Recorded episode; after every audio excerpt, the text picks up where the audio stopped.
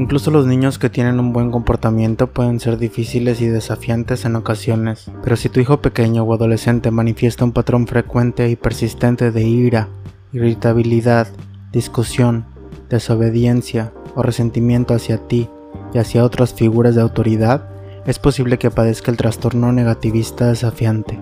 Como padre, no tienes que intentar controlar a un niño con este trastorno tú solo Puedes recibir ayuda de médicos, profesionales de salud mental y, expertos en desarrollo infantil.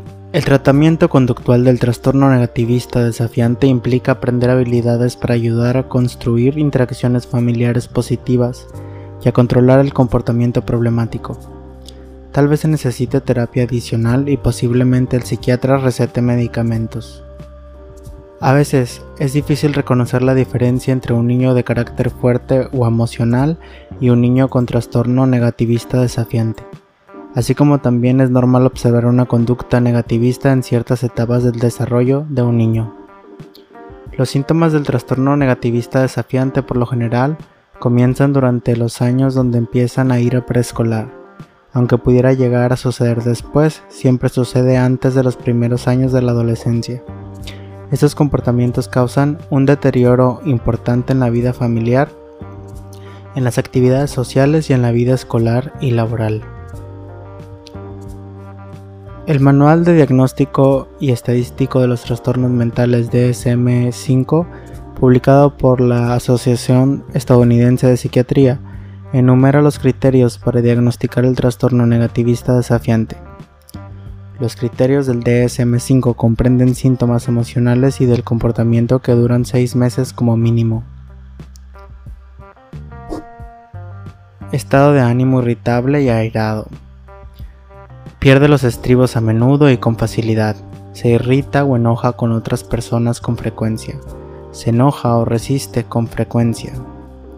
De la conducta argumentativa y desafiante. A menudo Discute con los adultos o con personas con autoridad. A menudo desobedece de forma activa o se niega a cumplir con los pedidos o con las reglas de los adultos. Se molesta o altera a las personas de manera intencional con frecuencia. Culpa a otras personas por sus errores o mal comportamiento.